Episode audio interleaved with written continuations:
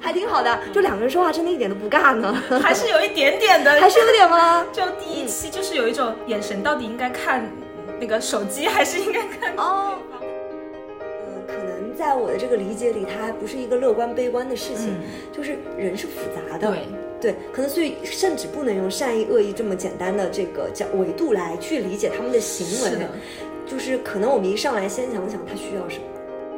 我就嗯突然一下拍桌而起说。我要去吃饭了，有人要去吗？ 哎，大家好，今天是我们的第一期节目啊，嗯，我叫松弛猫。我叫 Ricky， Ricky，Ricky，Ricky，我们这两个名字大概就在几秒钟之前突然决定了。然后呢，欢迎大家来到我们今天的节目，我们叫做《不良校花我是不良校花里的不良。》，我是《不良校花》里的校花。讲到这里都觉得不好意 思了，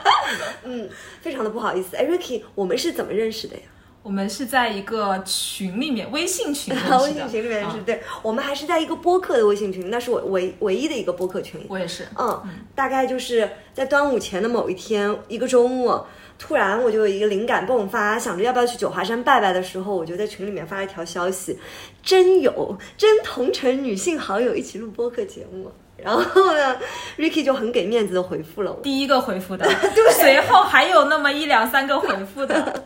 对，但是我加了 Ricky 之后，我们很高效又短暂的几个来回之后，就敲定了意向，在端午之后见了一个面。然后后来是你约我的，对，对对对，Ricky 就约了我，然后我们就一直从白天聊到了深夜。从五点聊到了九点， 这是人生最难得的一次经历，第一次，对，第一次和一个人见面，然后就达到了一种心流的状态，然后就一拍即合，觉得不行，不录这个播客，对不起，我们这场见面， 然后就有了我们今今天这个节目。那个 Ricky，你是怎么想到要做播客的？啊，这个其实上次我们也有大概聊到过，然后我后面呃仔细的想了一下，我觉得呃对我而言，呃首先了解播客可能是在去年的时候，然后当时应该是上海封城， 哦，嗯，然后封城的时候，我的一个朋友，然后他就是很希望说能够自己录一档自己的播客，嗯所以他当时有邀请我作为嘉宾去分享，哦，但那那那个播客里。那一期播客说的就非常烂，所以最后太谦虚了，非常不良，对不对？ 不良，视 频，所以最后没有上架。但是哦这样哦对可，但惜了是因为那一次我开始下载小宇小宇小宇宙嗯，然后就开始慢慢的听博客了，然后嗯过程当中也会有一些比较喜欢的电台，嗯啊、然后我就非常喜欢那种陪伴的感觉，嗯所以自己也很希望说能够有这样的一个机会，呃，做一些这样的事情。所以我刚刚也在想，这个陪伴对于我来说可能是有两层次的，一个层次就是能够在一个工作日的晚上，呃，有一个 完全空闲的时间，能跟一个特定的人，嗯呃，一起聊一聊最近发生的一些生活上的事情，嗯那其实对我来说是一个很高效也很有质量的陪伴的时间。嗯然后另一方面呢，当然也很希望说我们的播客能被其他的更多的人听到，嗯能有共鸣。那对于那些跟我们有相同境遇的人，也会是一个很好的陪 伴。 Ricky 讲的太好了，突然就拔高了一个高度，然后我就不知道该怎么讲了。就我好像，嗯，对我上次跟 Ricky 聊过这个话题，关于怎么想到做这个播客的，就他也提到这个陪伴感，呃，等于说播客也是我这几个月生活里面的 BGM。然后呢，嗯，做很多事情的时候都会听一下，确实也学到不少知识。然后也有很多嗯觉得很搞笑的瞬间，或者有些很有共鸣的瞬间，不然也不会加到那个群，就不会认识 Ricky。听听 Ricky 也讲说他在群里是不怎么讲话的，是的嗯，所以一定是我校花的形象吸引到了 Ricky。 那是出来的时候非常惊喜。对对对，我是一个特别松弛的人， 目标也是松弛。希望录完这期播客，就从最开始的可能没有那么松弛，就越来越松弛，松弛到不行那样子。我自己也有想过说，呃，录这个播客可能也是一个记录啊。呃，我们每天其实也都是在变化当中，然后可能再过几个月回头听一听，就觉得哎呀，那个时候自己好搞笑，好幼稚啊。但是相比于写日记这种用声音记录的方式也挺好的，特别是有有不良的陪伴，校花就不寂寞了。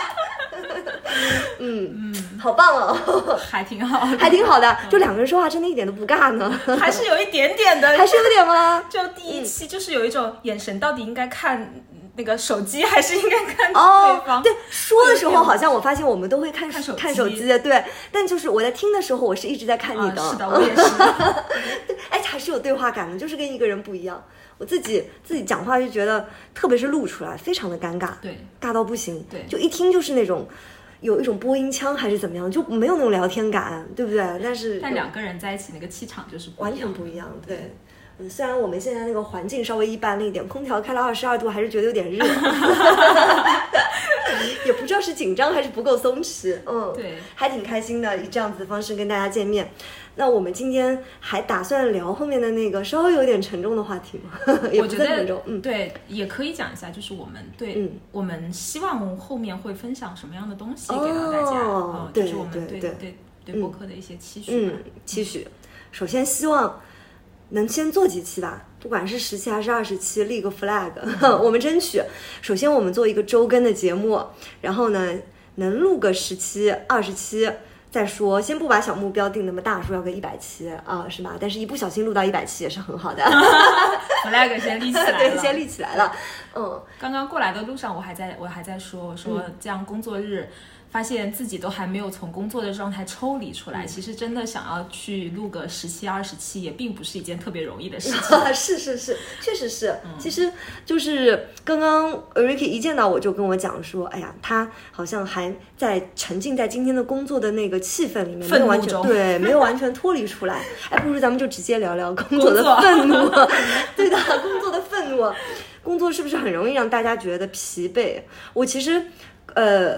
哎，讲到那个做播客，有的时候我也是觉得，对我来说也算是一种消消耗时间的方式。就是我并没有那么忙，并没有那么忙碌，然后工作让我的起伏，在我经历职场这么多年之后，已经相对来说没有那么强烈了。所以这一趴我们先听 Ricky 讲一讲，依然能波动他情绪的工作。 对嗯对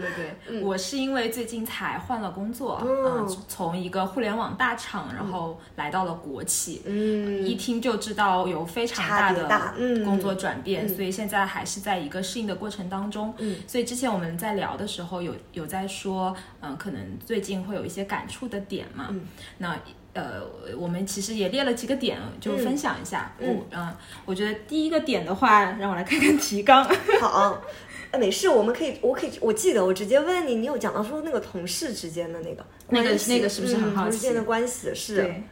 但是我看到那个提纲，觉得是个很温暖的故事，哎对，就是对，等于说在工呃职场初期吧，算是遇到了像人生导师一样的这种灯塔一样的存在，而且是直言不讳的。对。嗯 呃，就是是这样子的，就是嗯，因为呃上一家公司虽然是大厂，就大家眼中的呃。工工厂嘛，嗯但是呃，其实我自己会觉得，呃，那家公司它是很善意的一个文化，嗯嗯，但是我呃，从我到那家公司的前期，其实是还蛮不适应那样的一种工作的状态和节奏的，不知道自己怎么样去发挥自己最大的能量，哦做出一些让自己和周围人都觉得满意的事情，嗯所以就一直陷入一种非常痛苦的状态。嗯，但周边人他们是就经常会告诉我说你你很棒，你超、嗯你超级聪明，然后我们觉得你都很嗯好，可是我就会想说，那为什么所有人都觉得我很好，但是我实际上我并没有他们觉得的表现出，就我的工作成果并没有那么好呢？哦，我就开始变得很拧巴，就会觉得啊、一方面好像我大家都觉得我好，可是我嗯又没有达、达成我真的很想要的工作成果。 我突然觉得你周围的同事还挺聪明的。我曾经听过一句话，就是说那个赞扬啊这个东西，嗯有的时候是变相在加压。对，我不知道你有没有感受到，就是咱们聊到此刻，你有没有感受到一点点？会不会会不会有一点点？他们虽然是正向的鼓励，嗯反而让你压力很大。我觉得可能嗯如果是来自于领导的话，可能会是压力；哦但如果是来自于你身边的同事的话，应该相对来说他们更多的是偏鼓励，你是同期进来的同事，还是更早一些进来？更早一些的同事。更早一些的同事啊。对哦嗯，就明白那那个姐姐，反正也在大厂干了很久很久，嗯嗯所以她是非常了解那一套文化体系的。嗯嗯嗯嗯，他也他也觉得说，呃，我是有机会可以去做一些很不一样的事情的状态，嗯。嗯但我就一直陷入了一种深深的内耗，我就会嗯觉得说，到底是为什么？我一直想不通。然后最终的结果就是归归咎于自己的能力不好，能力不行，嗯， 然后他们是骗我的，对，然后直到有一嗯次就是。我我可能我我就就是说，嗯，就很痛苦，我就找他聊天，我说你觉得我到底问题在哪儿？嗯，他就跟我说，他说要不然这样吧，我给你举个例子，嗯，他就说有一次他其实是因为考虑到我的发展和可以在更多人面前去展现自己，所以他帮我争取了一个在公众场合去做演讲的机会，嗯，然后呢，嗯、他很早就嘱咐我说要好好的准备这件事情，嗯呃，当时的我，呃，基本是我确实在我当时的那种认知里面，我做了准备，就是我把每一页 PPT 都认真的看了一下，嗯然后在脑子里 rehearsal 了两遍，嗯呃，然后我就上台去讲了，嗯嗯在在一个集团级别的会议上，嗯嗯嗯，后来他就说，他说你知道吗？我觉得我原本对你的期待是，你可以在同就是同台的其他人的讲有演讲当中脱颖而出，嗯，outstanding，嗯嗯，但是你并没 有，就是你跟他们的表现是一样的，嗯嗯，你也不差，哦但是你跟嗯他们的表现是一样的。嗯他说，所以其实在，呃这次演讲之前，我内心对你的期待是希望你能够一遍一遍的来找我一起做演练，哦，然后把每一页 PPT 上面讲的东西都真正的转换成，好像所有的一切都是你经你自己思考出来的，嗯你经历过的，嗯你非常有底气、非常有信心的嗯说出每一个、嗯每一次嗯嗯字、每一句。嗯对，他说，所以我不知道为什么你没有这样做。嗯是不是因为你对自己比较自信？你嗯觉得自己足够聪明，不需要去做那么多的努力？嗯。哦，这个话我我我听了好那个，啊 我好想拍桌子啊！没事，你继续。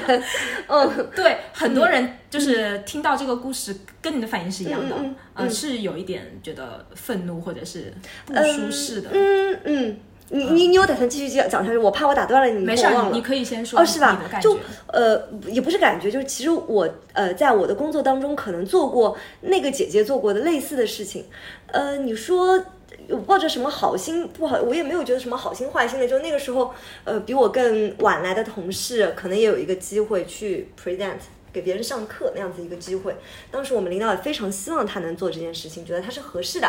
那这个之前呢，我也是当然希望他好好准备啊，或者怎么样子的。嗯，但是事实就是他并没有把这件事情做得非常好。然后在这个过程当中，我也并没有特别特别主动说要拉着他做一二三四五六七的准备。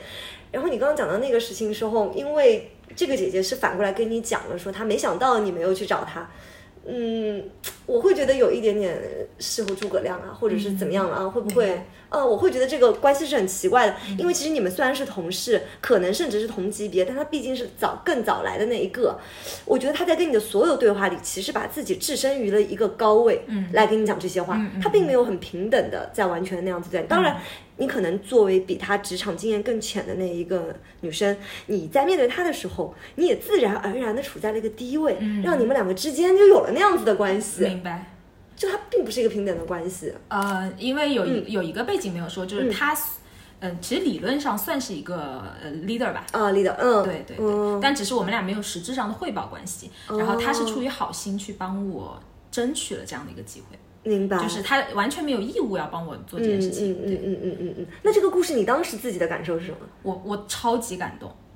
而且我我我觉得戳到我了，就是因为我一直想去找一个答案，嗯嗯哦嗯然后但嗯没有有有，其实有人跟我讲过嗯可能类似的话，嗯但没有那么具体。嗯没有这么具体，然后我在他这样一个非常非常具体的事件当中，嗯然后我看到了自己的问题，我确实觉得我在某些程度上是傲慢的，嗯就是觉得自己可能是可以的，不用做那么充足的准备。嗯对，所以嗯、呃在那之后，其实我慢慢的就改变了自己的一种工作的呃心智吧，嗯就比较认真的去对待每一件事情，因为我属于没有那么成早熟的或者成熟的早的小孩儿。嗯，我我是对，很多都事在不良了。 对，就真的很不良，就是很多事 情，呃，现在的很多小朋友其实他是会接到一个领导的任务，他会非常认真的去完成，然后非常有责任心。其实我不是的，我你是是一个说职场初期的时候是吗？对，嗯，其实包括到他跟我说这件事情之前，嗯很多事情我都是很随意的在做。嗯哦，那肯定说明你从小你进了八分力，基本上效果就有十分了，养成了这个习惯了，对不对？呃，多少会有一点，嗯嗯嗯反正就不太会是对某件事情特别上心，就嗯相对还是一个比较随性的状态。嗯嗯嗯嗯嗯嗯，明白。哎，我嗯，哎，所以后来你怎么说？经过这个转变之后，你在职场上就是任何事情都百分之百努力 吗？嗯，还是我说就会是抓住那些很重要的事件，嗯就比如说我换到新的单位了，嗯然后因为我过往的一些经验，大家会说，那你给大家做一个分享。嗯比如说面对这种很呃，在很多人的场合需要去做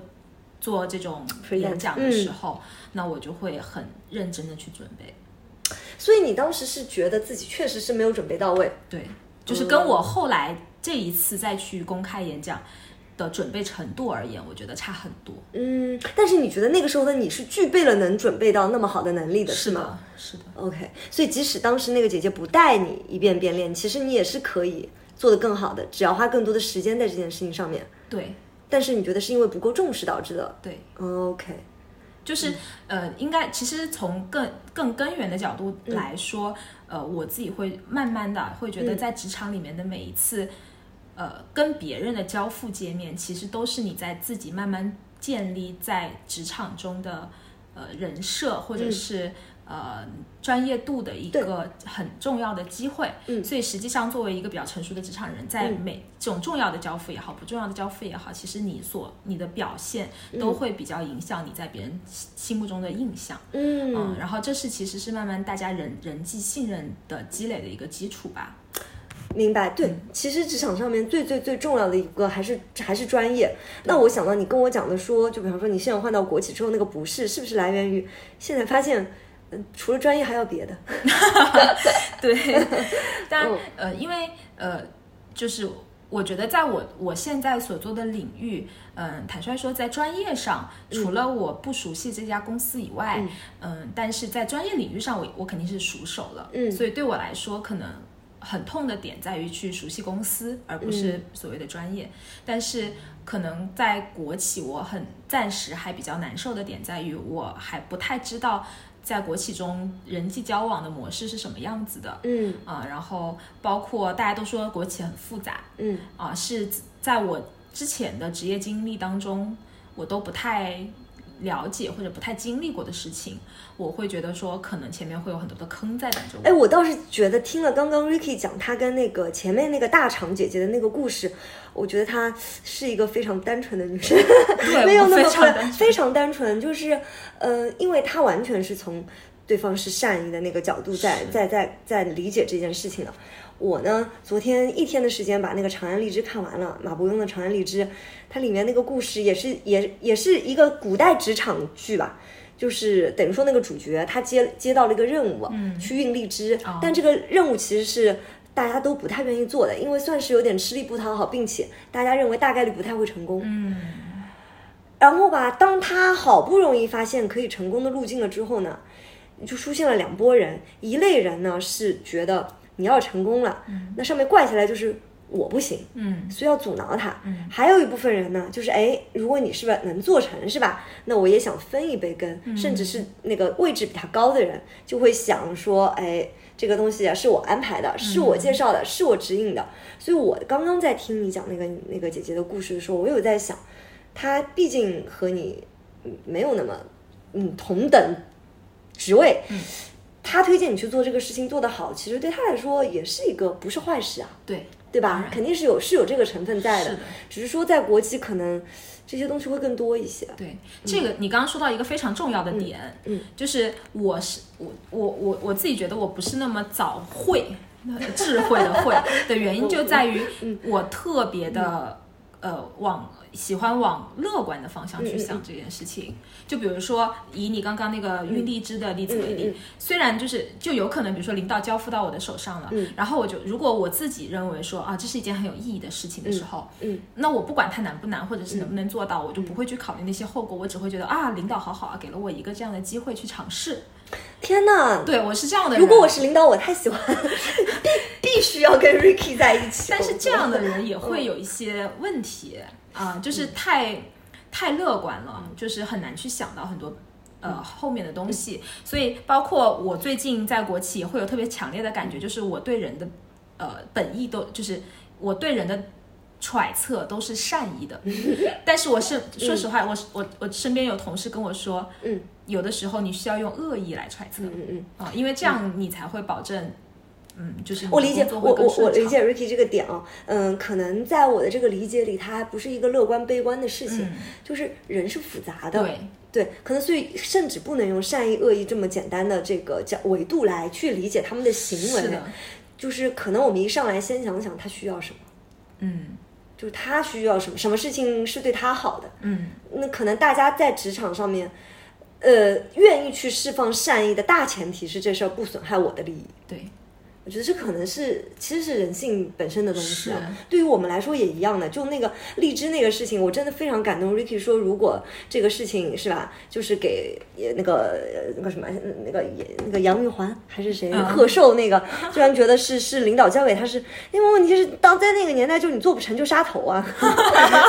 就是没有人愿意做这个事情啊，真的不愿意做这个事情、啊。然后就是一个苦差事吧，它虽然是天降大任于斯人，但是真的是一个苦差事。嗯，但这个的前提就是我会去接这个任务的前提，一定是我内心非常认可。哦，但但反过来，如果我内心非常不认可这件事情，这个在我我在大厂的时候也做过一件非常离谱的事情，嗯就是我领导让我做一个事情，我非常不认可，嗯我就打死不做。哦，对我就是一个比较极端的人，哎，我觉得 Ricky 身上特别有简单，特别有学校学生的气质 特别简单。啊！对对对对对，真的，这对于一个三十三十岁的姑娘来说，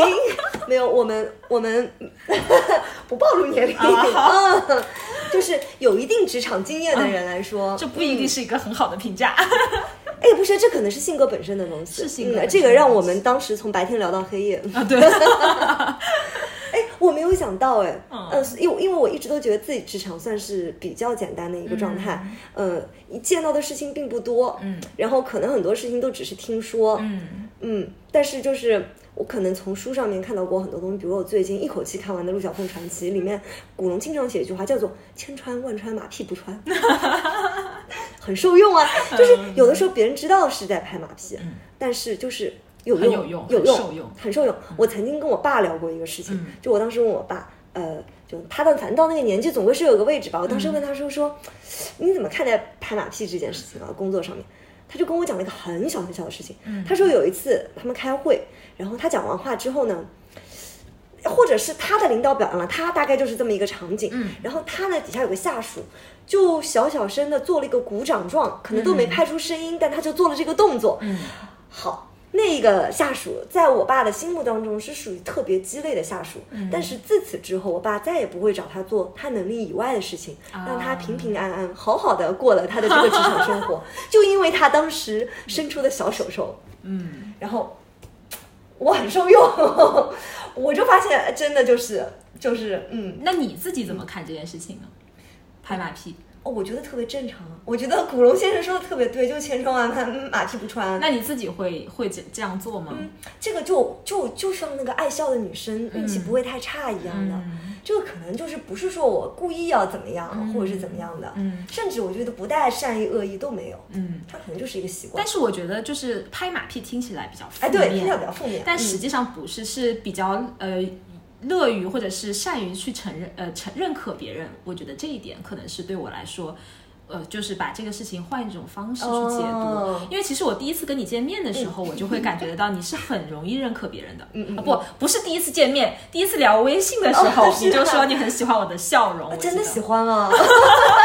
对吧？所对以其实本身就是能够去比较正面的看待一个人和认可一个人，找到那个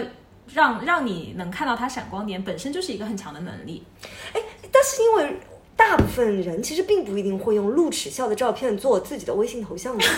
哎我我到现在为止好像还不是，对我换了一嗯张也不是，以前也啊以前好像是好像是认识你的时候好像是有牙 齿的，对我认识 Ricky 的时候就被他有被他的笑容感染到，因为校花一般都是抿嘴 笑的，内心笑得很大声，表面要抿嘴，是吧嗯表对嗯表面是要有一些淑女的气质在哎，你的。嗯你说到这个点，我有想到那个共情能力的问题。前两天在那个，因为你提了说咱们聊职场，我就在得到里搜了一下，然后就嗯 就搜到了共情能力这个东西。可能有些东西啊是可以习得的，嗯特别是职场上面的这些东西。嗯，我觉得我们俩性格有比较像的东西的，就是蛮容易开心的，对 而且不太记仇的。其实日就不好受，就过得很快，是 对不对？有可能我我我也是直性格很直的，我以前也是那种领导让我做什么事情，我倒不是说认不认可，我有时候可能会想说这个事儿是不是因为呃嗯我在学校里面工作，嗯所以可能会有一些。它是一些统计方面的工作，或者是写调嗯研报告之类的工作，我会发现这个东西跟实力实际脱节。啊，而且我刚开始工作的时候，我会就会非常之不屑于做这样子的事情，就觉得这不是假的吗？就我脑脑子里面冒出来，当时就是冒出来这么一个结论。那我工作了几年之后，我慢慢的就发现了，就是你做一个决策是很困难的。你一定是会要从去从下面收集数据的，然后这些东西啊传上来就一定有误差， 然后这不一定叫假，嗯但你没有，那不就只能编吗？但是我们能做的事情，就是在我们这个环节，让这个事情尽量的准确，尽量从我这个角度，我能收集到的所有的数据也好，所有的呃反馈结果也好，我尽量如实的能把它记录下来，能把它汇编起来，能把它反映上去，就我做到我能做的了。至于上面是怎么样子的，管不到。哎，我觉得可能在某一个大体系里面，它确实真的就是这样，它没有那么扁平嘛，嗯是吧？你现在工作会有那种类似的。会有，嗯但我就你刚刚说到的共情力，我也想到一个点。其实我我也是一个共情力很强的人，嗯就坦率说，当别人跟我的观点有误差的时候，我是很容易知道别人为什么会这样做，或者为什么这样想的。嗯但是这个点，我觉得也会给我们带来很多的弊端。嗯，就是呃会导致。嗯，你跟沟你跟对方沟通的时候，因为你太了解他是一个什么样的人以及他的立场了，导致我站在我的立场，有些话我有点说不出口，哦，因为我觉得对他来说会为难，理解，这个也是会让我很 suffer 的一个点。哦，太善良了，我们的 Ricky 一点都没有不良，良到家了就是， 就一几句话就十二十分钟暴露了本性， 暴露了本性。我让我思考一下，好像就还好，因为我现在比较松弛， 嗯，就呃，我我但我特别特别理解你刚刚讲的那些点，嗯，嗯，我特别特别理解你讲的那些点，所以你们平时会有这样遇到类似的事情吗？或者是我越来越嗯能少说的话就少说了。但我不知道是不是因为你说的这个点，嗯呃有的时候小的时候可能会觉得所有的事情都是能讲清楚的，只要大家摊开来沟通就是没问题的。后来我发现还真不是，人跟人的基本那个文化这个这个架构可能都不太一样，大家哪怕都是同一个高校毕业的，甚至甚至同一个专业的都不一样，你地域都能影响不一样。你刚刚一说，我 长长的叹了一口气，又戳到我最近的痛点了。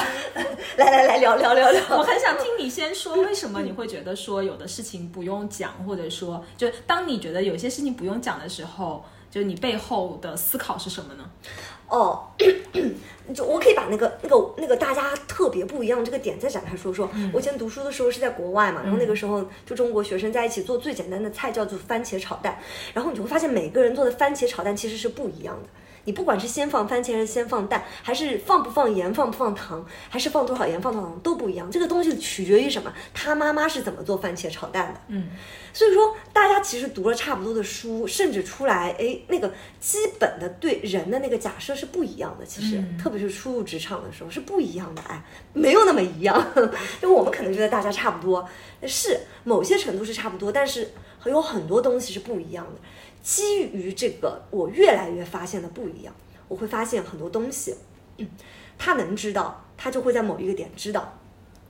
我做我该做的，比我讲一百句都要重要。那你不会觉得说啊，有些东西我是提前可以让你知道，就免得你会去趟那个坑吗？哦，我太理解了，是这样子啊。如果我遇到是你，我有可能就会和你讲，嗯但是我得基于就是我们能很快很迅速的就建立起来这样子的链接。基于我的性格，我是会和你讲的，但是不是所有人都可以讲的，明白。因为就是哪怕你是很真诚的跟对方讲的，如果在他的呃这个对人的假设里面，他先假设的是大家都是为自己考虑的情况之下，有可能你的真诚都不一定，你的坦诚有的时候可能会变成别人的子弹。嗯，这一点我也挺认可的。嗯，所以就就基于这个，有很多时候就不说是一种，不是故意不说，就是就是，如果对方来问，嗯我就会说；嗯如果他不问，我们默认不是对方需要知道这个一二三四五，有可能那也是我们的傲慢。明白。嗯，我我我我我，你刚刚讲到这个点，我为什么会特叹了一 口气，就是因为昨天，然后我们在反正就是在处理一件事情，我就不太知道有一些事情的前因后果，嗯哦我就在问我的同事说为什么会是这样，我觉得这样不合理，嗯，我看到那个制度，我觉得非常不合理，嗯我同事就非常。嗯，非常冷漠的无视了我，哦这我样就非常生气，我就哦跑到了我同事和我领导的群里去问，嗯嗯嗯说这个制度为什么会是这样子？我觉得真的很不合理。嗯我就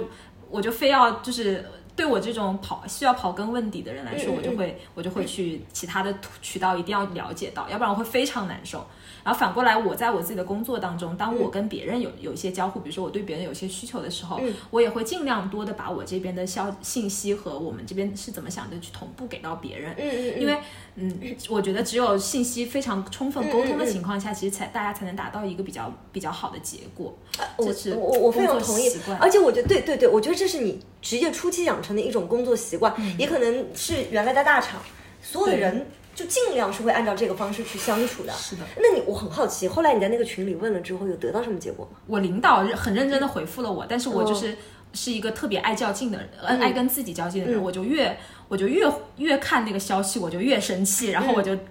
当时内心想，我不想去，我不想跟大家一起吃饭了，我想一个人静一静。哦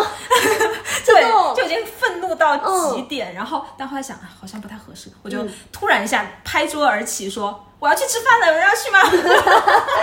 哇，哦你实在太可爱了，Ricky，你太可 爱了。哦 然后，太可爱了然后大家就就被我拉着一起去一起去吃饭了。然嗯后我领导就搀着我的手跟我说：“哎呀，这个制度原来是怎么怎么样的，我们是怎嗯么怎么考虑的。”然后我内心就是当时还没有平复到，想领导都这样了，算了算了，嗯 我还是就是笑脸相迎吧，就慢慢的调整自己。所以你后来理解了吗？嗯，嗯呃，怎么说呢？我我我觉得我能理解为什么会产生，但嗯是我不认可。哦，那你会觉得他现在是能立马被调整的吗？呃，显然不能。呃，你在问那个问题的时候，是觉得他能立马被调？我是觉调得整的我嗯可以尝试的。哦，所以说其实领导的给给到你的那些解释也好，或者是回复也好，是让你能意识到说他起码起码现在立马不能立马被调整。对，就嗯应该这么说，就是我我对于这个事情的理解比较理想化，嗯嗯嗯，比较理想主义，认为它从逻辑上是应该是那样的解法嗯，嗯但是我领导就包括现在公司。它现在这个整个状态是基于了历史的很多情况，嗯然后呃得到了现在这样结嗯结果，所以其实就是存我从我老板的话就是存在即合理嘛，嗯嗯嗯，虽然我不认可说，因为实际的一些情况会影响我我们的制度，或者是影响这个大的逻框架逻辑，嗯，但是没有办法，它就是这样子。哦所以我觉得，呃，也有有它自己的历史原因在吧，很难在比较短的时间内去影响领领导去改变。哦，我我我我其实 挺理解你的领导的， 因为有可能他接手的时候就是这样了，嗯对甚至有可能，对对对，就是，然后这当中又有会牵扯到一些很复杂的东西。虽然说我我不太清楚你你你现在的这个公司具体是怎么样子一个状态，嗯那我会发现，就是这种性质的企业，它一定会有这个遗留下来的问题，然后这些问题背后又有。嗯，盘根交错，现在可能人家给到你的一个解释，还未必是解释本身，嗯，他可能也只是就他这个位置能了解到的信息能给到你，甚至说，哎，所以我好像后来就会有些事情，虽然说也忍不住想去问或者是怎么样子，但会怎么说呢？就是可能会有的时候会觉得领导不讲是我不合适之道，啊、嗯，我觉得这个可能是我需要后续去修炼的一个部分。不，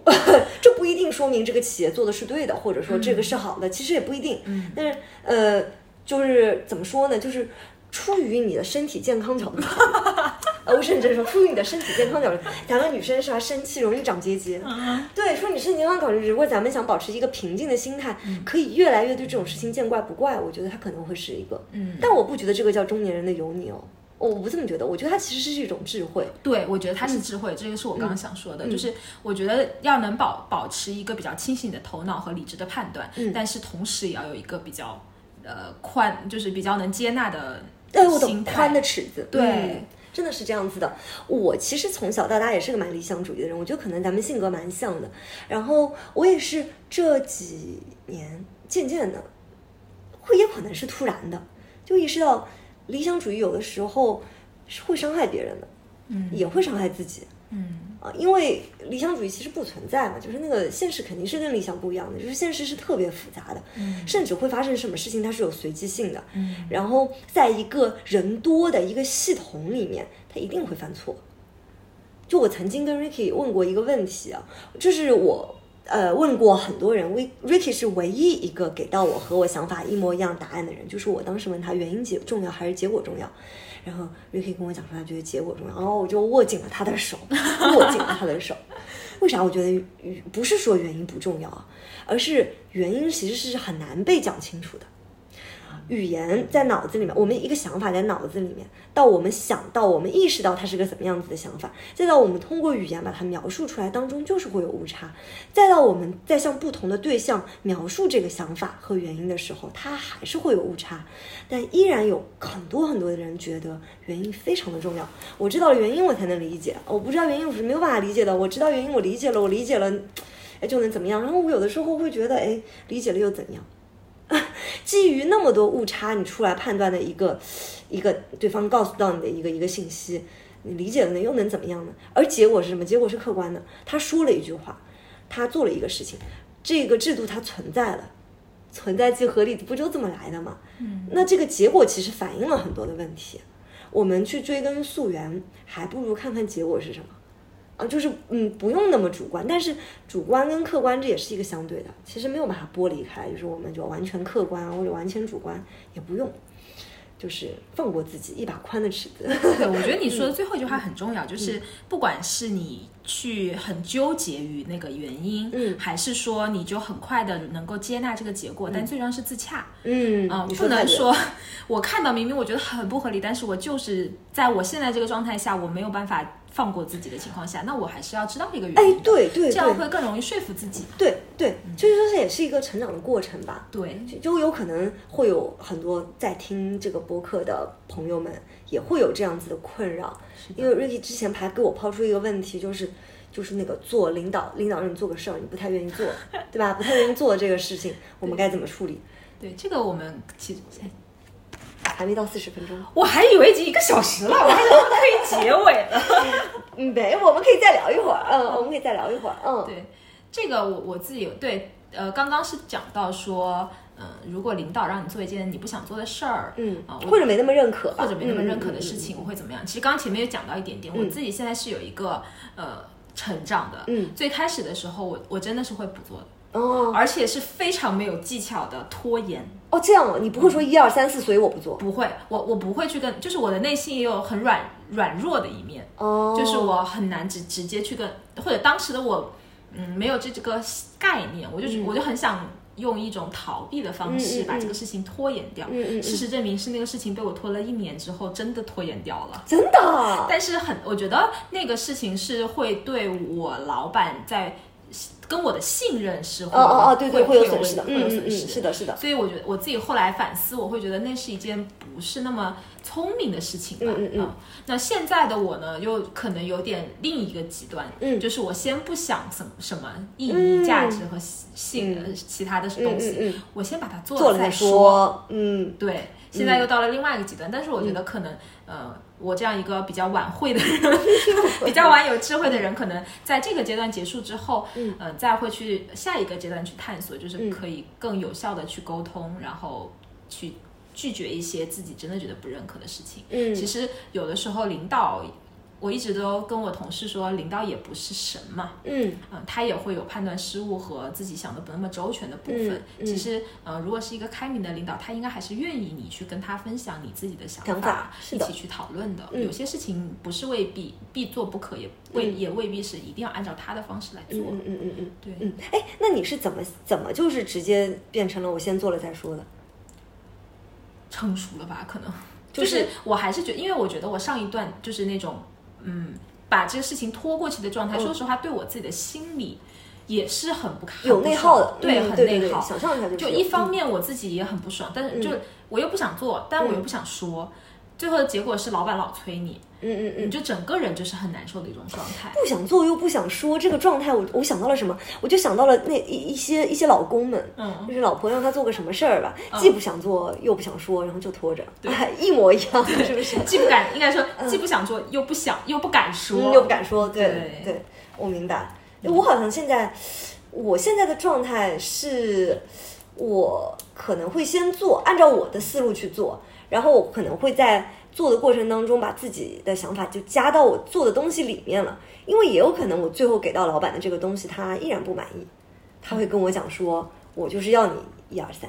那么我就会说，哎，我为什么会四五六呢？是因为我这样子想的，我可能会这样子。但是如果我跟他进行完这次沟通之后，他依然说他要一二三，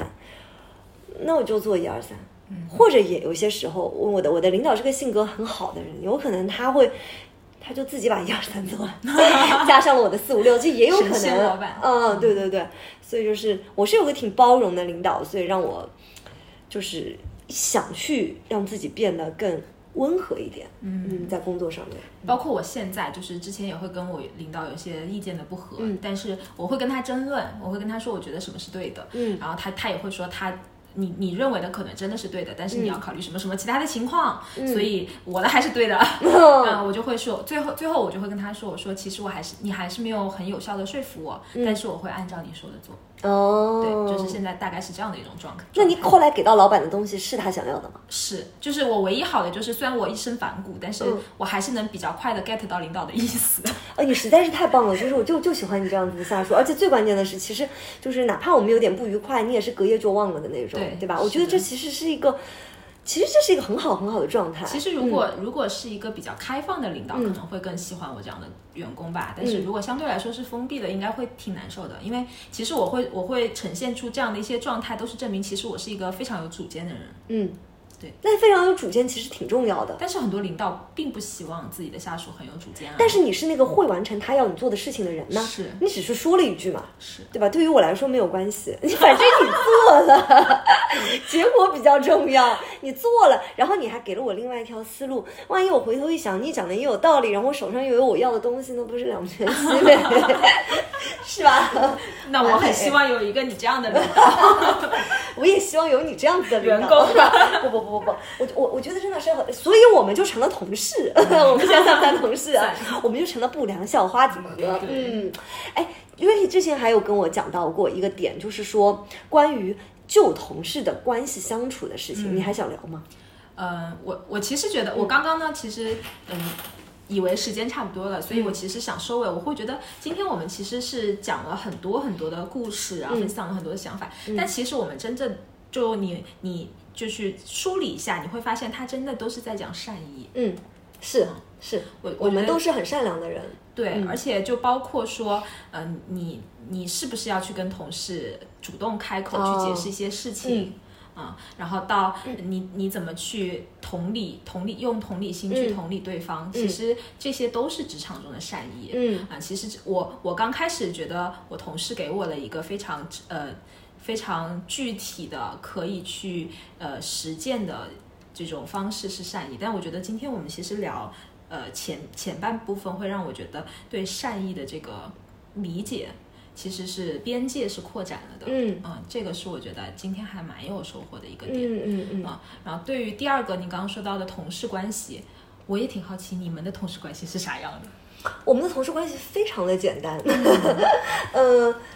我刚开始工作的时候，就是因为我们我们这个工作就是一般很少会有人辞职，就没有什么太多人事上的变动。人事上的变动主要会来源于业务的变动，而导致人人事上的变动。然后在我工作的这几年是有过一些业务上的变动，而带来了一些人事上的变动。但是因为人事是跟着业务来的，所以也不会太不适应。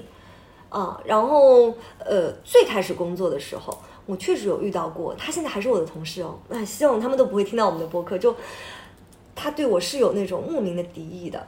就是领导希望我们两个能合作，但是对方总会觉得我们两个是竞争关系。其实我比他晚来的晚，就我内心不觉得我们两个有竞争关系，但有可能那个时候的我满脸写 l a g r a s i 中文怎么说才好？就是，对吧？就是从学校里面出来那种，我也不知道那个是不是傲慢还是怎么，就那种，其实我不觉得自己有，但是我可能非常有共进进攻性，在那个时候，我就是那种我不想做，我会讲出来，或者说我觉得不合理，我就要大声叫的那一种。哦嗯嗯，并不太会用别的方式。但那个时候我周围的人都挺包容我的，但是可能就给他的留下了一个呃非常有有竞争关系的这种概念，会让他特别不愿意跟我合作。嗯那我当时解决这些问题的方法就是，我就跟我领导说，那他不愿意合作，那我来做，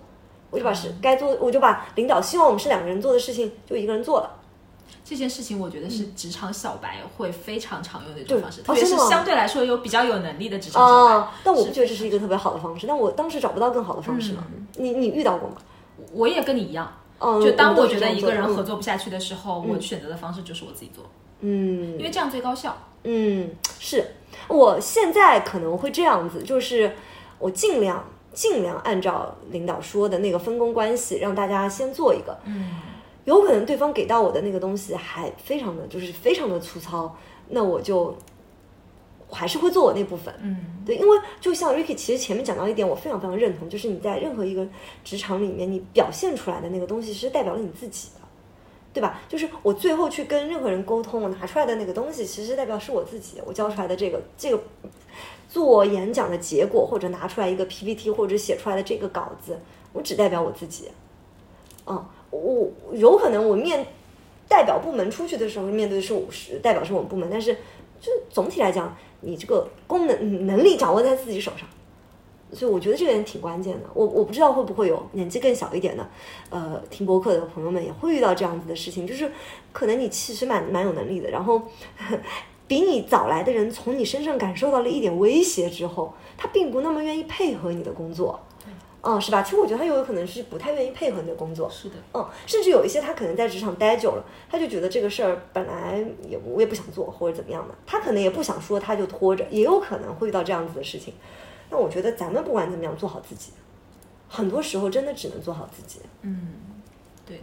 我我刚刚刚其实呃，就是因为我刚出，刚刚我们正好也聊到刚、嗯刚入职场的人，他在比如说处理这种当一个人没有办法合作下去的情况，嗯然后还由此引申，就是刚入职场的人，我自己观察，包括我自己也亲身的体会，就是很容易把同事当朋友，嗯是不是？嗯然后，因为你把一个同事当成朋友了以后，你很多话该说的话、不该说的话，你都会对他去说，嗯然后你会对他抱有一些不切实际的幻想想，嗯对你希望他在很多场合是可以去帮助你和支持你的，嗯但实际上也许你这样觉得，但别人并不这么觉得，或者说可能你在第一份工作里面，如果你能有很很幸运的遇到跟你差不多经历。嗯也都是同初入职场的同事，嗯嗯嗯你们就会有一段非常在其他任何一段职业生涯里面都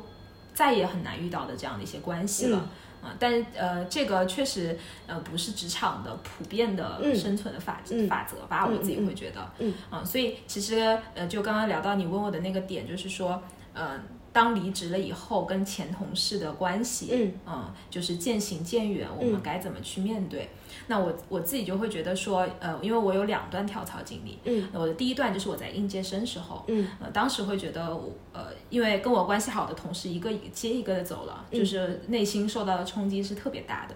嗯，因为。你是会觉得没有没有伙伴在身边了，对还是会觉得这份工作是不是有什么问题？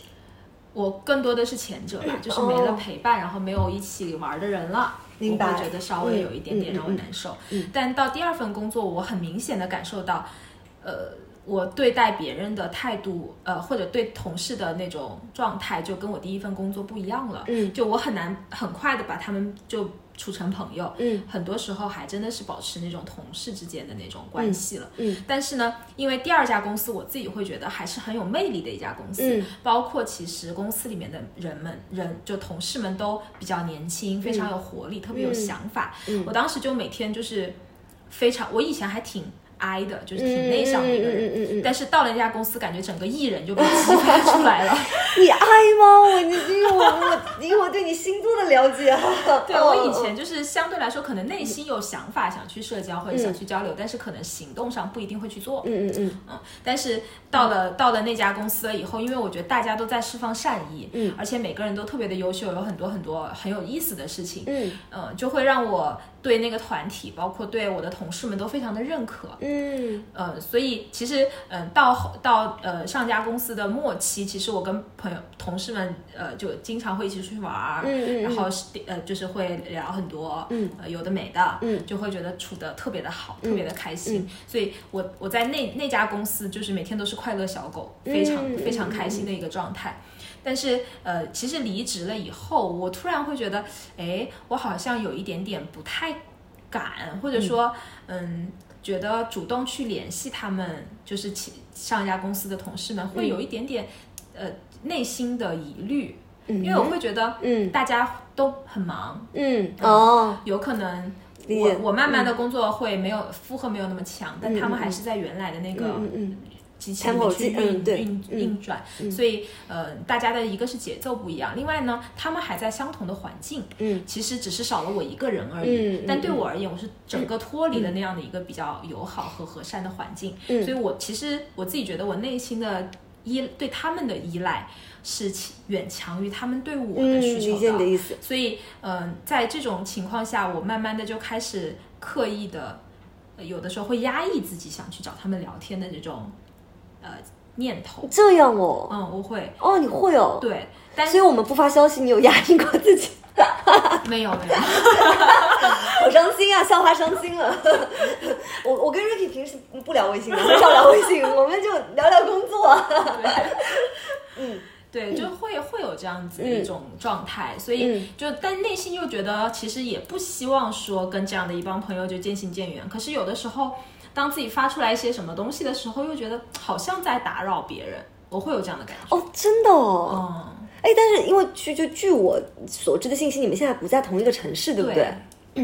就当时我看到那个你列出这个问题的时候，我内心会在想说这是个问题吗？为、为什么我会这么觉得呢？我就会觉得说，哦我不知道你的背后是这么想的，嗯我以为就是大家因为很多东西都不一样了，甚至不在一个同一个城市了，也没那么好约。或者说人生的状态渐渐有点不一样了，那大家就会可能就嗯没有那么多交集，或者说呃你感兴趣我也感兴趣的那些点，特别是我觉得能吃在一起玩在一起，对于朋友来说挺重要的。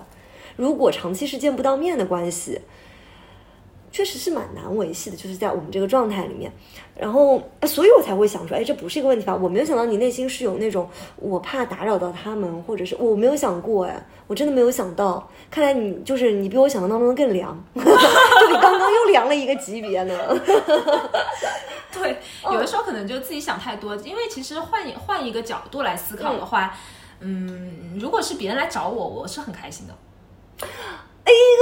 你 对吧？所以其实对我如果是他们，也许他们也是开心的。哦，你是这个意思啊？你你如果是我，我现在的我啊，我已经变成松弛猫了的状态，我是那种我想我会发的，我想说我会说的，但是我不要求对方回，就是他回不回不影响我的心情。所以我觉得可能刚刚这也是我想说的点，嗯就是我不想发的一个原因在于，我很害怕他的回复哎会让我失望。啊，对我就是我为什么会这么讲，就是因为我在想，是不是后面就是这个结果啊，这个结果就是我回到前面那个问题，原因重要，结果重要，那个结果得是我做了这个事情，叫做这个结果到这儿就果了，啊、而不是对方在给到我什么东西。我得开心的是我做了什么，就是这个是我会去想和他们联系的动力。但是就像你讲的，如果长期得不到良性的回应的话，那确实它就会淡掉。但是那就说明它就是得断淡掉了。嗯，但是我们做不做，我是不建议你内心有太多。我包括我觉得可能越是年轻，越是年纪小一点的朋友们，可能越容易有这种顾虑，在各种关系里甚至都会有，就是那种我该不该说什么，我该不该做什么，我这样说怎么样，那样说怎么样。咱们这么说啊，就是首先。正正正常的同事关系啊，我不觉得一定要处成朋友，对吧？你现在对应该也不这么觉得，是对吧？我觉得这个边界感其实挺重要的。对但如果咱们就是有这个缘分，甚至是特别是咱们现在不在同一家公司，等于说完全无利益瓜葛，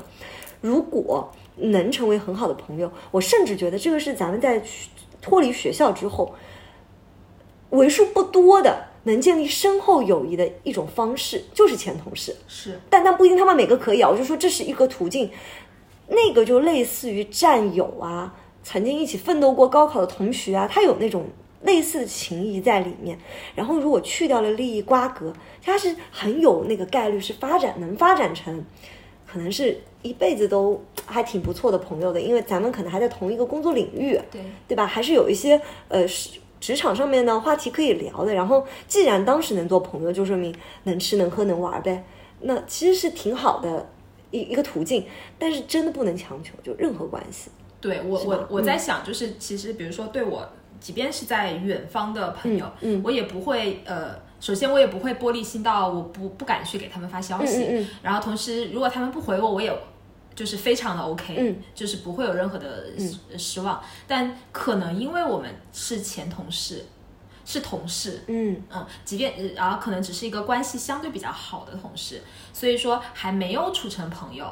会导致我不安全吧，就内心的不安全感。哦，我还以为是因为你太重视了才会这样，嗯，因为听你描述会有一种患得患失的感觉嘛。会我有会把它理解成是太重视了。对，但这个患得患失可能有两种理解方式，嗯就一种是你说的，就是我比较患得患失，我害怕去打扰到别人，然后嗯，人家觉得我烦啊或者怎么样。嗯嗯嗯但我觉得可能对我来说，我内心更更大的一个点在于说，害怕自己就是因为没有得到回应而受伤，有可能是这个点。呃，对呀、就是，但是问题是，就是你说了，别的朋友是不会的，所以这个差别，你说是来自于同事，还是我在想说，是不是来自于你们交往的时间还不够长？对，就是、嗯呃，就比就至少我对他们的信和信就任我们嗯之间关系的这种信任嗯信感任是感低的，对，所以你 Ricky，你也是觉得自己是需要时间建立关系的，需要。我一直都觉得，对我来说，朋友一个很重要的点就是陪伴，不管是生理身体上的陪伴，还嗯是心理上的陪伴，我觉得花时间相处还是一件很重要的事情。嗯，所以你会觉得认识十年的朋友，就是这个十年就摆在那儿了。我新认识一个，他就是会在某些程度上就比不过那个已经有十年的了。呃，不一样，哦，不一样，也我也会遇到那种其实两个人一见面就很聊得嗯来，然后相互很懂彼此的人。嗯、但比是如说我，啊，对。一定要强行把自己 Q 进来。对，嗯嗯嗯但其实，嗯，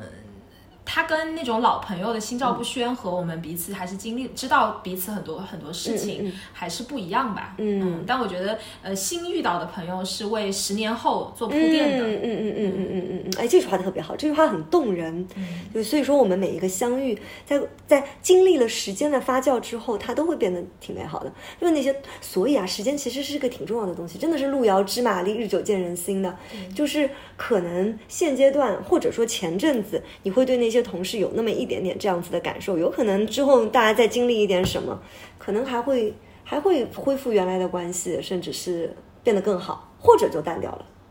所以你会，你也会有这样类似的前同事，是在一起的时候大家关系很好很好，但是可能因为职业的选择或者是什么分开以后就没有什么联系了吗？呃，对我来说，可能嗯，相似的其实是同学，啊、有有过这种，我觉得是是是蛮像的经历，因为我的大部分同学，哎，这里其实就讲到职业选择这件事情了。我一一开始就并没有按照我们那个年代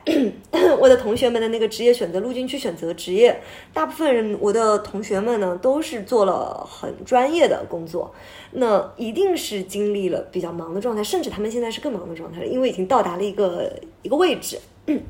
所以我有很长的时间可能会觉得跟他们之间是有 gap 的，是有那个沟沟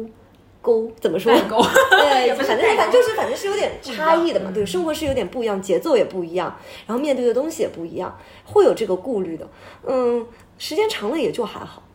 因为会遇遇到新的，嗯就我现在松 弛了嘛。反复出现。对我真的是真的真的松弛了很多，不然又不会录不会录这个节目。嗯嗯，明白。对我就会觉得很多事情你得交给时间，而且不能刻意。这个不代表说该做的努力不做，就是就是想发消息的那一刻还是得呃发。我会发，嗯但是我就截止到发了那个是我的结果，嗯，而我不期许对方给我任何的东西，而且我很多时候可能，嗯我真的现在啊我很多朋友们他们已经进入人生另外的阶段，他们可能会有一些消息，他们可能就不回，嗯甚至会，那我可能过一阵子我还会发啊，啊，我我不太会玻璃心，嗯，但是就有可能是你说的那种，咱们是经历过一些时间的，对啊、是而且好像到了某一个阶段之后，这个自己就立住了，嗯，就变得更重要。嗯我前阵子哎听过这么一种讲法啊，就是他讲说，嗯，爱啊，就是在你经历的漫长的一段孤独和思考人生的那种比较哲学系的状态了之后，反而更更容易、更会、更会爱这个动作。他说爱是什么呢？是接纳，嗯因为我不把你当工具，我把你当人，所以你给的任何回应，你不给回应，你给回应，你做的任何回应都是你，我都接纳。哎，我确实觉得这是一个挺触动到我的点。对，其实你刚刚说爱是接纳，其实嗯我觉得跟你前面讲到的，我们有的时候只要去接受那个果，不要去问那个因。嗯其实你刚刚说到那个地方，我就想到了你之前曾经跟我说过这句话，就是爱是接纳，其实它就是一种接纳。嗯其实我自己会觉得接，接纳也好，爱也好，它就是智慧了。哦，是吗？你觉得这个，嗯，是吗？嗯哦，那有可能是，我又想到我们之前聊过，其实聊过一个话题，关于亲亲子关系的这个事情，就是可能咱们中国的亲子关系里面比较少有这种充分接纳的爱，是的，我当时就讲了一个故事啊，也可以给大家再讲一遍，就是在英国有一个女孩儿，她呢就跟她的奶奶爷爷出柜，哎，出柜。她讲的时候可能也是有点忐忑的吧。她讲完这个故事，奶奶就特别平静的问了她一句，说：“你去过 gay bar 吗？你去过那个同性恋的酒吧吗？”特别特别平淡，就讲了一句话，然后大家可能就就接着就聊下去了。就那一刻，我是很感动的。我后来感受到，哎，其实那就是接纳呀。我不觉得你有你跟我讲的任何事情，你给到我的任何回应是有不正常的，是是是不可以的，嗯。都被允许。这个东西就是爱。是嗯我你让正好让我想到了，今天早上我在上班路上在听一个播客，嗯然后就是一个男同性恋在讲他就是从小到大就是出柜的一个经历，嗯，他就是说他其实呃这个如果侵权了， 不会不这会，这还给我们都说了，我们是嗯听到的这个故事嘛。对对对，听到了这样的嗯一个故事，他就是。他就发现自己是同性恋，但他们一家人都是呃基督教徒，哦所以爸妈是不接受的。明白当爸妈第一次，就是他第一次跟爸妈说了这件事情以后，他爸妈不是第一时间去关心他说你有没有受什么嗯，委屈或者受什么？么身体上，我们要不要去检查一下？嗯嗯嗯而是告诉他说你不应该这样做。嗯嗯，然后其实他后面很长一段时间就有抑郁症，嗯，嗯都是跟他小时候的这段经历是很相关的。嗯嗯，所以其实呃，如果这就这就是嗯可能更更中国式的父母会去做的一些事情。确实是，确实是我为什么就是讲到讲到亲子关系里面啊，是因为我们喜就是现在我们是可以选择说对方不回我消息，我不用那么玻璃心。但是可能在我们年幼的时候，我们跟父母的那个互动里面，我们确实是一个比较弱小的一个状态，对对吧？那个时候父母给到我们的一些否定，一些不接纳，会变成我们以后内心扭曲或者拧巴的那些点，是的对不对？我们明明内心很松弛，父母说不行，你笑的时候不能露齿。哎然后你就会想说，哎呀，那我得， 我得，我得稍微注意一点儿。我说，哎，其实这个东西就是这么来的呀。但是你从小你做很多事情都是被接纳的，甚至是你只要没有在伤害别人，甚至或者说伤害自己的情况之下，你的大部分行为都是被接纳的。你一直都是处于这种状态的，你对别人也也是会更对加，你就会这种方式包容了的。对，是的甚至那个就是用不着包容，就是因为我自己自知道然嗯是而然的反应是吧？是是是，你说太对了。就是我又想到我前很多年前，那个时候郑爽还没有被封的时候嗯啊，那个时候她跟关晓彤一起上了一期节目，然后他们的爸爸都出现了。嗯，然后郑爽的爸爸就对着关晓彤的爸爸说：“说，哎呀，咱们应该都很心疼我们的女儿吧？他们在演艺圈叫流言蜚语。”关晓彤爸爸特别镇定的说：“说我不会啊。”他说：“我从小就跟我女儿讲说说，好也好，坏也好，我们自己心里有把尺子，不会因为别人讲了什么，就突然觉得自己是不是好了还是不好了的。哇，我那个时候就觉得，哇，这两个女孩太不一样了。就爸爸不一样，女儿就不一样，结果后面就有那些乱七八糟的事儿了。对，就大家的路径就非非常非常不一样。样，对，有可能当时都是挺年少成名的一个状态，但是确实啊，关晓彤身上也有那种松弛感。是的，哦，我觉得那种自然就天生的松弛猫们， 我是后天的松弛猫，天生的松弛猫们应该都会有更松弛的父母。嗯，那个松弛其实就是接纳。对，嗯，但我我觉得以后我跟我跟 Ricky 就特别接纳彼此，我接纳他不良，他接纳 我。小环。我们今天我们今天就很愉快，就又又超过了六十分钟，对不对对？要收个尾吗？对，嗯收个尾啊。其实我刚刚就是在前、前一个部分我，我、觉得就是收就收尾收的还挺好的。嗯，对，总结了一下。对，嗯其实总结了一下，就是职场还是需要有善意的，嗯但是不能是没有边界与的，善，嗯对，嗯或者是没有边嗯界的善意。嗯然后，但这个尺度就是每个人可能在不同的环境下，嗯呃，你都会可能需要自己去逐步的去探索吧。嗯然后也不是说，嗯，什么样就一定是对，或者什么样一定就是不对的。嗯反正只要是经历过的事情，都一定会呃让让你自己有一个反思和成长。嗯我觉得这个对我们大家来说是比较重要的。对，那后半段的话，我就我就稍微总结一下一个点，就是如果咱们在在职场里面遇到了一些让自己没有那么舒服的那些事情的时候啊，想一想这个接纳，我们可以接纳自己，我们接纳自己的任何行为，我们去看到自己，然后爱自己。这个爱自己，不是说放任自己去做一些事情，或者是怎么对自己有要求也好，那那其实也是一种爱哦。然后就是接纳，我们先真的完全接纳了自己才可的，你去接纳我们身边的人，就做到做到那个不问原因，是的，对不对？嗯好，特别好，来来来，打板结束。 呃，希望大家喜欢我们的节目，我们是 不良。小花，下周见，拜拜